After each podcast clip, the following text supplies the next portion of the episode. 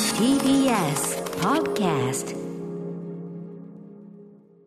時刻は6時30分になりました3月29日月曜日 TBS ラジオをキーステーションにお送りしているカルチャーキュレーションプログラム「アフターシックスジャンクション」パーソナリティの私ライムスター歌丸ですそして月曜パートナー TBS アナウンサー熊崎和人ですさてここからはカルチャー界の気になる人物動きを紹介するカルチャートークのコーナーですはい、今夜のテーマは女子野球、はいえーなぜ女子野球を取り上げるのかと言いますと、えー今年3月5日からでですね、えーと公開されている韓国映画「野球少女」まあはい私もムービーウォッチメン3月12日に映画表しましたし、はいあのー熊崎君もご覧になってね、はい見ましたえー、とプロを目指す天才野球少女、まあ、天才野球少女なんだけどでもその、えー、とが活躍するっていうような行動向けな話ではなくて、うんうんその韓国野球界実際の韓国野球界の、えー、とシステムに従ってそのそ中うでですねえー、と本当にその、えー、と野球をやるような女性が、はいはいえー、とプロでも男性とか混じってその普通のプロ野球の中で活躍しうるとしたらどういう可能性があるのかというのを結構地に足をついた、そうですねはいえー、と描写で非常にね描いた、あの非常に秀作だと思いますが、はいえーまあ、くんざくんも面白かったって感じですね。そうですねかなりこうリアルだなっていう感じがしましたね、なんかこう突然こうね現実離れした人が出てきてなるとかっていう感じじゃなくて、本当に女性の野球選手が男性に混じってというか、まあ、プロ野球に入るんだったらこうやってこうやってって一個一個こう課題を潰していくとかそういうステップもまた良かったなと思いました、はい同時になんか根本の考え方としてそのはい最初から要するにそんな無理だよって決めつけている確かにねことじゃなくて、うんやりようはあるしむしろそのやりようそのものによって社会全体の規範が変わっていくという意味ではその社会のその女性とその性別のその不均衡みたいなのを正すとの全体のそのメタファーにもなってるかなっていうふうな当たり前ってはいうい決めつけって本当に良くないなってことをね、要はあの、わかりますね門戸は開かれてますよって言いながら、ルールがそもそも精査なんていうのそうで精す査ねのベースにしてるとか、はいあのそういうことに関してもちょっとあのなんていうか視野射程があるようなそ本う当でにす素ね晴らしい作品だったと思うんですが、ということでじゃあ一方日本のじゃあそのね野球界その女性に対してどのような門戸の開かれ方しているのかって、あんまり分かってないプロもちろん女子プロ野球っていうのはねできてとそうでかってすいねうのはあるけど、選手で片岡さんとか、うんナックル姫の吉田さんとか、そういう方がいらっしゃるとかっていうことだけですよね、だからある意味、断片的な知識というか、熊それ崎ぐら君もやいっでぱすねそこは取材とかはいまだしたことないんだよね。そうですねはい、ということで、えーじゃあ誰か詳しい人いないかなと思ったら身近におりました。なんと、えーということで、えーお越しいただきました、アフターシックスジャンクション当番組のスタッフ、えー女子野球の取材を長年しているという、えー小川楓さんです。よろしくお願いします。よいしょよろしくお願いします近くにいた、ねえ、あのー全員野球ということでね、はい全員野球えーもうあのスタッフの持てるもの全部出してこいというねシステムで小川さんね、もともと、えっと、野球は、えっと、中学の時にソフトボール3年間やってただけで、あとは見てただけです見ね。るのも好き見る普のも好き通にプロ野球見るのも好きだったり見するる、あ、見てますね、今も。うんはうい。んね、そんな中じゃあ、えっと、プレー経験そのものはそんなにまあ、野球自体は一回もないというか、ああーはいのそソうかフトボールしかやったことないんでな、るほどなるほど、はい。でそんな中で、えっと、いわゆるその女子野球というかねそのはい日本のそういうシーンを取材されてきた、そうですね、うんえっと、その女子プロ野球ができて、あの、埼玉にうんチームができるっていうところで、はいなんか取材してみないかって言われて、うんうんあやりたいですで野球好きなんでっていうところからきっかけで、うんえっとずっとうん、追いかけて、 何年ぐらいこれは、えっと2013年からやすってるんごでい、すごい、すごい、すごい。うんえー八年八次が九年目ですよねそうそんなくらいですね、うんうんかなりじゃあその取材の蓄積も終わりという状況ですもんね、ありますねはうい、んということでじゃあもう熊崎君も私も一からこうちょっと小川さんからうんじゃあ本当にどういう仕組みなのかはい聞きたいです学ぼうというねことになっております、本日は入門編ということで小川さんよろしくお願いします After Six Junction. はい時刻は6時34分ですアフターシックスジャンクションパーソナリティの私ライムスター歌丸ですそして月曜パートナー TBS アナウンサー熊崎和人ですプロ野球も金曜日に開幕しました、春の選抜高校野球も準々決勝今日行われていますスポーツニュースを毎日にぎわせていますが今夜注目するべきは女子野球ですさて歌丸さん早速日本で野球をプレーする女性女子は今どんな境遇なのかこの番組のスタッフで女子野球も長年取材をしています大川楓さんに伺っていきましょよろしくお願いします小よ川ろさんしくお願いしお願いしまますすちょっとさっき聞き忘れちゃったけど、はいあの映画のその今回のそのね、はいあのお話伺うきっかけになった韓国映画、はい野球少女これご覧になりましたあ行きましたいかがでした行きまえっ、とまあその前にその選手とちょっとお会いする機会があって、はいはいうんうんもう事前にどんな感じっていうのを聞かされてて、うんあその映画をご覧になってその映画のうんうんうんでその後見に行ったんですけど、もうその選手が言ってた通りに、うんうんもうじんとくるっていう,、うんうんもう同じ気持ちでやってるんだよっていうあじゃあせ選手目線で見ても選手目線で見ても私が見てもあ、うん確かにみんなそうやってやってるのが同じく見えましたね。えーどの部分があれなのかねえっと、なんでしょうね、その男子に負けないぞって頑張って、頑張ってるところ、うんうんうんそこが本当にみんな、うん全員選手がへえそそんなうかそうふかうにはい、見えましたかね。いいですね、それね、はいあの本当に直接いやのそう当で事す者のよね声ですよね。実際の方はもいそう思ってらっしゃるんだ、はいでですね、ちょっとまあ、あのーまあ、我々全然門外漢なんで、はいちょっとそこからかよというレベルのお話からうんうん伺っていきたいんですけど、はまず野球をやっているその女女性っていうのは、日本だとどのぐらい人口は野球人口そうですね、この女子プロ野球というのができて、はいまあ10年、あえっ、と2010年に開幕して、まあ10年ちょっと経ったっていうところで、えっと公式野球部が、うんえっと5校しかなかったのが、はい高校のえっと40校までおお増ーえて、で野球女子野球の人口まあ軟式とかも合わせて、うん600人とかが2万人まで。おーあじゃあそのそれ10年増えでて、 10年そ増えてはいるのプロ野球女子でもプロがあるっていうのを目指してうんうん生きてい,、いける道ができたっていうところうんうでんすごい、うんあの人口は増えました、はい、やっぱりそのね、その道があるってそう分なかっんですよて夢がなあいるとと、ね、そうですね逆に言えばないと人材すら来ないから、もう充実必要もないけど、頑張りを向ける気持ちがね、なかなか難しうんいなるほど、なるほど。で、えっ、と、まあ、あの、公式がね、40校っていうけど、じゃあ軟式だとまた別個に数はいっぱいいるってことですか、多分いると思うんですよね、うんうん小学生の頃からやってる子もい小ま学生とすかそうし、ですねまあ、ソフトボールとかになソるフとトボールさとらかにねまた別ですからね、はい、はい、でどんな感じ、えーチームで野球をやってるのか、えっとまあその小学校だとそのね学校のクラブチームがあったりとかっていうところでやったりとか、うんまあ地元の少年チーム、まあ、男子と混じってあー最初はリトルリーグリトルリーグとうんうんか、うんそうですね、うんうんでもそのリトルリーグに入っていながらも、その別に女子だけのチームが小学校あったりとかはいもうんうんうんするんで、2つなんか掛け持ちみたいな感じでやってる子とかもいらっしゃいました、それはじゃあそのそれぞれにリーグがあってみたいなことなんですかねそれはそれで女子の、えーとだけの大会のチームがあるという形ではいあったりとかしまして、でまあ、中学校も、まあ、今は野球やってる子もいますけど、まあ、その10年前とかうはん男子と混じって一緒に野球やってあーなるほどだからあの映画にもありましたけうんどうん部室が、はいね、あのあのれトイレあの映画だとあれねすごかったですそう女子トイレの隅っこを、その用具入れをその個人的な着替えルームみたいになっててっていう、はい、あれに近いようなことやっぱあったあったんそこまでちょっと聞いたことがないんですけど、まあでもでも多分そそれ用のれと多分うんうん同じことが起きてたんじゃないかなってそいう、れ用の更衣室みたいなのが用意しされてないようなこともあったんじゃないかと、はい、なるほど、そんな感じしうますね、ん、でどんどんそこ行くに従ってちょっと道が分かれていく感じですかねそうですね、その時にだから野球ができないからっていうところで、うんまあ、あのその10年前とかは違うスポーツでうんやって、それでもなんかうん全国大会とか行ってる選手とかもえーいたりとかして、でそこからまあでもやっぱりその野球がっていうところに結局そっちに向かって行ってる人がもう今すごい上手い選手が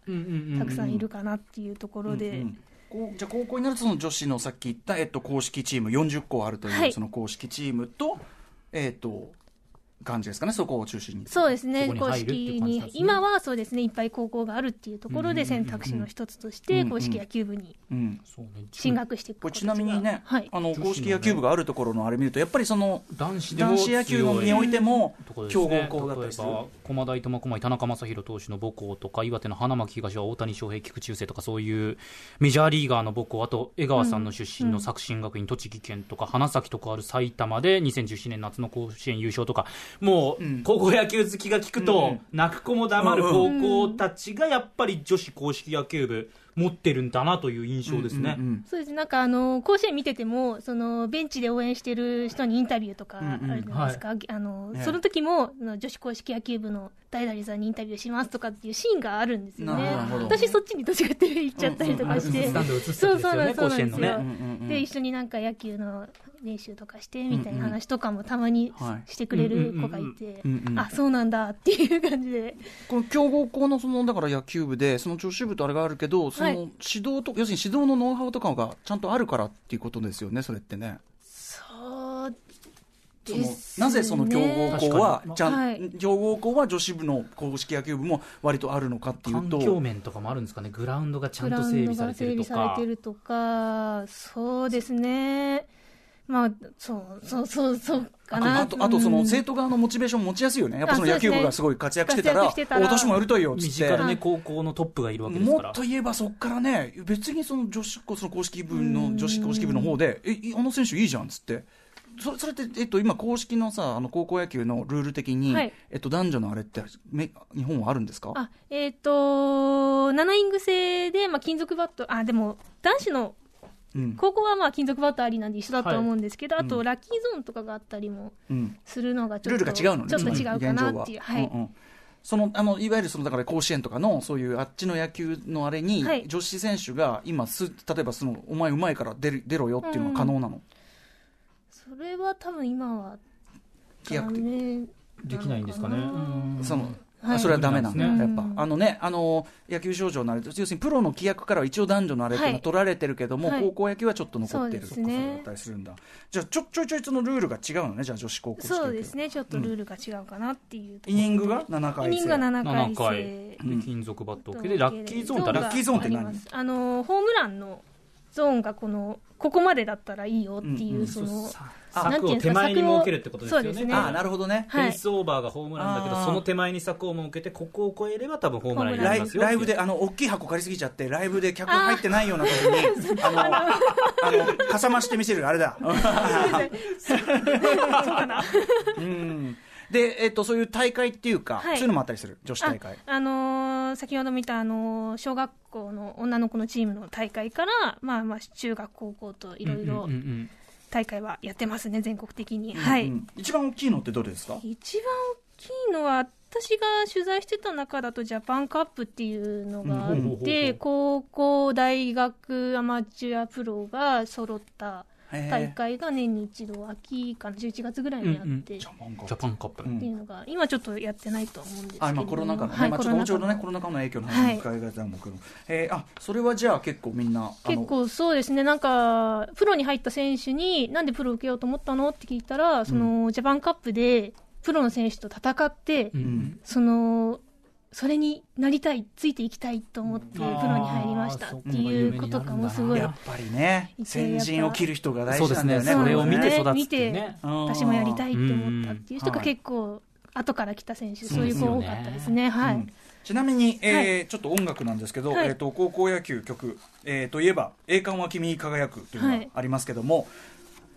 これねここれれでうすんうねん。うんちなみに女子野球シーンはシーンで、はいなん。か曲があるとかそうですね、これは私もちょっと、昨日教えてもらったような感じで、ちょっとあの野球公式の応援ソングとして、It's a b e a u えっ、と、ワンダフルベースボールっていう、去年ですかね、うん曲が出来上がって、こちらですか、ね。あこれ曲を作ったんだはい。へえ、あ、こ今流れてる曲今です流ね。れてる曲ですね。へえ「It's a Wonderful Baseball」ベースボール。これははいその女子公式野球のなんかのという応か援、多分、その学校が作ったって感じ、うん高校ですかね。こうこうこう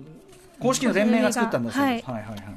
ね、で結応援ソン構グかその日本の女子野球は世界的に見ても結構調子がいいとか、そうですね、今、あのー世界大会だと6連覇へえ。すごいじゃんしてますこ。れもっと報道されていいんじゃない のいや、たまにテレビとかでも出てるんですけど、やっぱごめんねだからそういうそういう意味ではこっちが見落としてるだけだよねそういう意味ではねでもそうかそうかでももうちょっとねやっ多ぱりちょっとね分数とかうんその露出の場所とかっていうことを考えるとうんうんやりようがあるのかなっていう感じはしますね。なるほど、ねでもそうやって強いとね次はのい次世代の人もどんどんどんどんそさうですねらに強いしね、はい人材が入ってくるからいい好循環できますよね そうれではすね、はい。うん、で、えっとまあ、この強くなってきた背景とかはあるんですかだってね10年しか経ってないわけじゃない一応あそうですね、まあ、最初はそのね、えっともっとプロ野球選手とかが指導者、男性の方がね、えっとコーチとか監督として、ははいいはいあの指導していたっていうところで、まああのーその選手だった、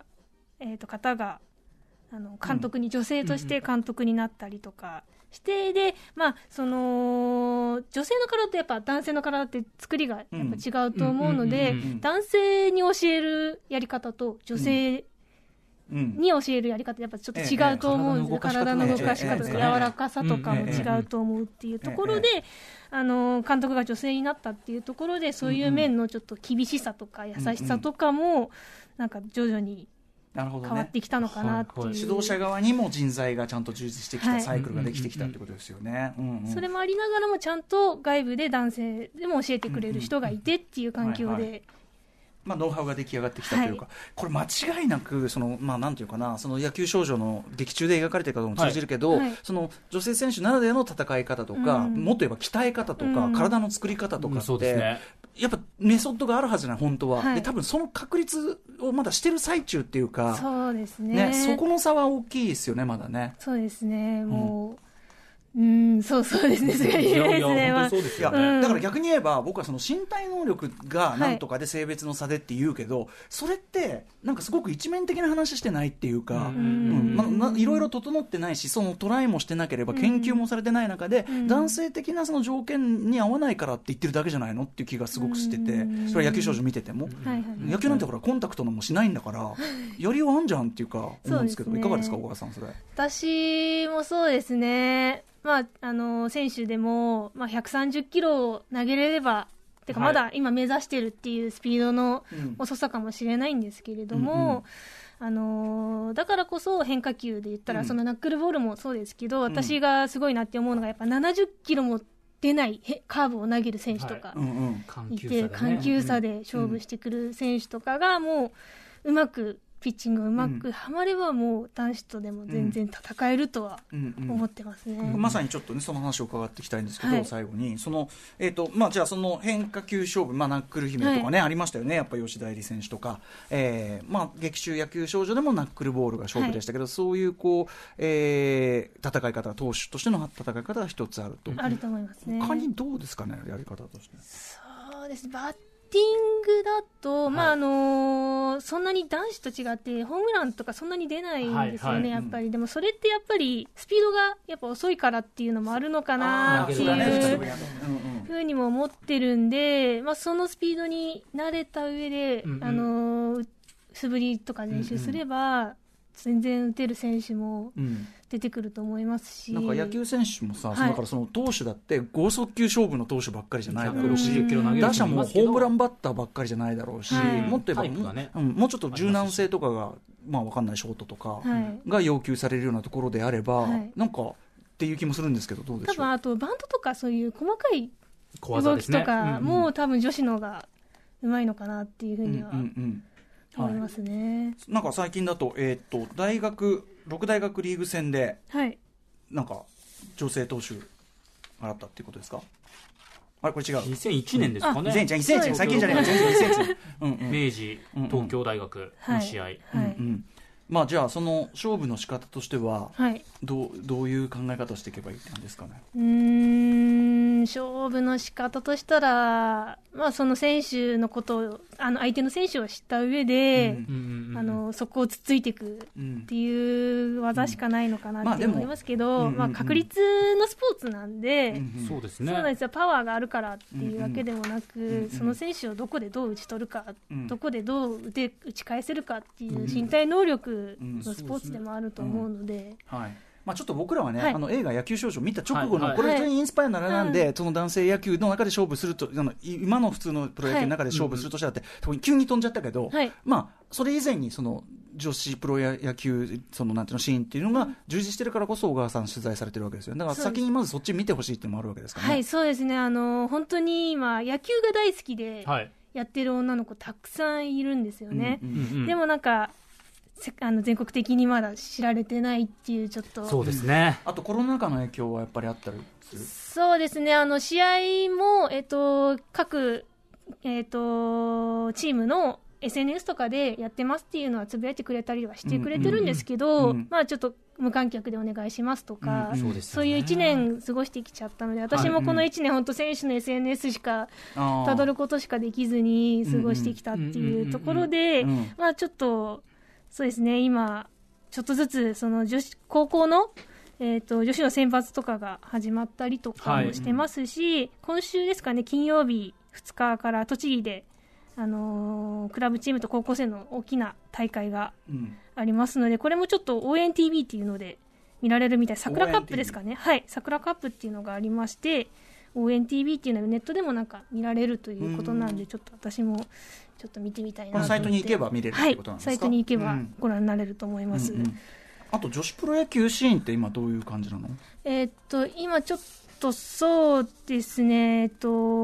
と、今ちょっと急人数が減っちゃったっていうところあでそっ、かそっかはい、あの今いろいろ動いてるみたいなんうで、んうんうんはい、そこはちょっと私もまた動きがあって動きがあっでてすねっていうとこですね。はい。なるほどね、そっか、今ね、こうやってぐーっとこうカーブをこうやってる時にちょっとコロナっていうのがあって、そうですねちょっとくじかれちゃった面もあるかもしれないけど球っ団て経い営うこととかだ。もね本当に大変だと思いますしねそうそもそもがね、そもそもがあるけど、そうですねでもやっぱりその、なんていうか、可能性をどんどん提示していくことで、人材も集まるし、ノウハウも蓄積されていくしで、俺はとにかくその、なんていうか、まあ、野球少女見て、そんな、あの、フィクション見てなんだけど、あの、なんていうか、こう、可能性ってことを最初から決めつけちゃダメだなっていうか、そうですね決めつけは本当にそ良うくだないし、なう、っていうんのなは思んていま固し定たし観念、ただの固定観念じゃんみたいな、でそれだけ好きでやってる人、それだけいるんだったら、絶対それ、ね、面白くなっていかないはずないというそうなかん、ですよね、うん本当に好きでやってでそれでもうそれを見てくれたお客さんも笑顔になって、うんでそれを見た選手も笑顔になってっていう、そんなねうんえっ、と皆さんがしてもらって、うんうんうんうん一人一人選手もねうん覚えてもらって、うんこの選手すごいんだっていうそうですねまあ、ちょっとうん小川さんもぜひさ、そのそれだけの取材のあれがあるんだったら、ぜひ、まあ、あのこの番組もそうだし、はいなんかこう、なんていうのかな、こうそこにスポットを当てた紹介っていうのかな、はい今後とも継続的にちょっとあぜ伺ひいぜたいなひと。よろしくお願いいたします、はい何にも知らなかったんで、本当に。はいそっちからそうですね今今度は次はなんか具体的な選手の話とかね。そうですねあ確かにの日本選手見てくれみたいな呼びできたらとかもあいいですね思いますのではい、はい勉強させてこれでも絶対熊崎君のねお仕事もつなが直りますね接はい役立つことだと思いますから大変勉強になりましたありがとうございますはいということで本日は、えー日本の女子野球について番組スタッフで女子野球取材長年続けてまいりました小川楓さんにお話を伺いましたありがとうございましたありがとうございましありがとうございたましたさて明日のこの時間は映画「霧島部活やめるってよ髪の月」の吉田大八監督登場です公開が始まった映画「騙しへの牙」についてお話を伺いますお願いします